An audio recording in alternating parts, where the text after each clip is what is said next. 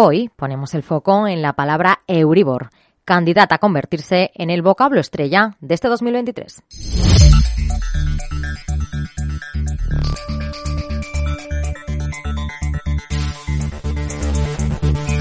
Como cada año, la Fundación del Español Urgente, promovida por la Real Academia Española y la agencia EFE, elige hasta 12 palabras candidatas a ser el vocablo más representativo del año. Y en este 2023, a punto de llegar a su fin, no puede, no se puede negar que el Euribor ha sido una de las palabras más importantes que han marcado la agenda mediática, social y también económica de los últimos 12 meses.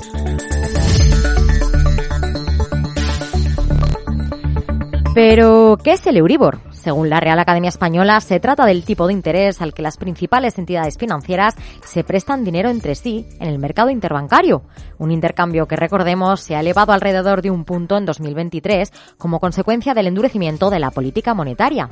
Y es que si en el mes de enero el dato del Euribor a un año se ubicaba en el 3,33%, el más reciente, el de noviembre, la cifra ha subido hasta los 4,02%, pero sin olvidar que ya está en declive, porque en el mes de septiembre el indicador llegaba al 4,16%. ¿Y en qué nos afecta el Euribor? O dicho de otra manera, ¿por qué es tan relevante esta cifra? El Euribor marca el coste de nuestro préstamo hipotecario variable y aquellos que tenemos esta hipoteca con las entidades financieras tenemos que estar especialmente atentos cuando nos toca la revisión. Nuestro Euribor es el acrónimo del tipo europeo de oferta interbancaria y en nuestro país este indicativo sustituye al MIBOR el 1 de enero de 1999 y comenzaba a aplicarse al cálculo del tipo de préstamos hipotecarios desde el 1 de enero del 2000. Pero ¿cómo se calcula? Con los datos de los precios de la oferta de préstamos de los principales bancos de la zona euro. A fin de cuentas, es el porcentaje de la tasa que se paga de un banco a otro cuando le presta dinero. Para fijar el Euribor se elimina el 15% más alto y el 15% más bajo de los tipos de interés recolectados y se calcula como la media diaria de un, de un panel de estas entidades de crédito más activas del mercado interbancario.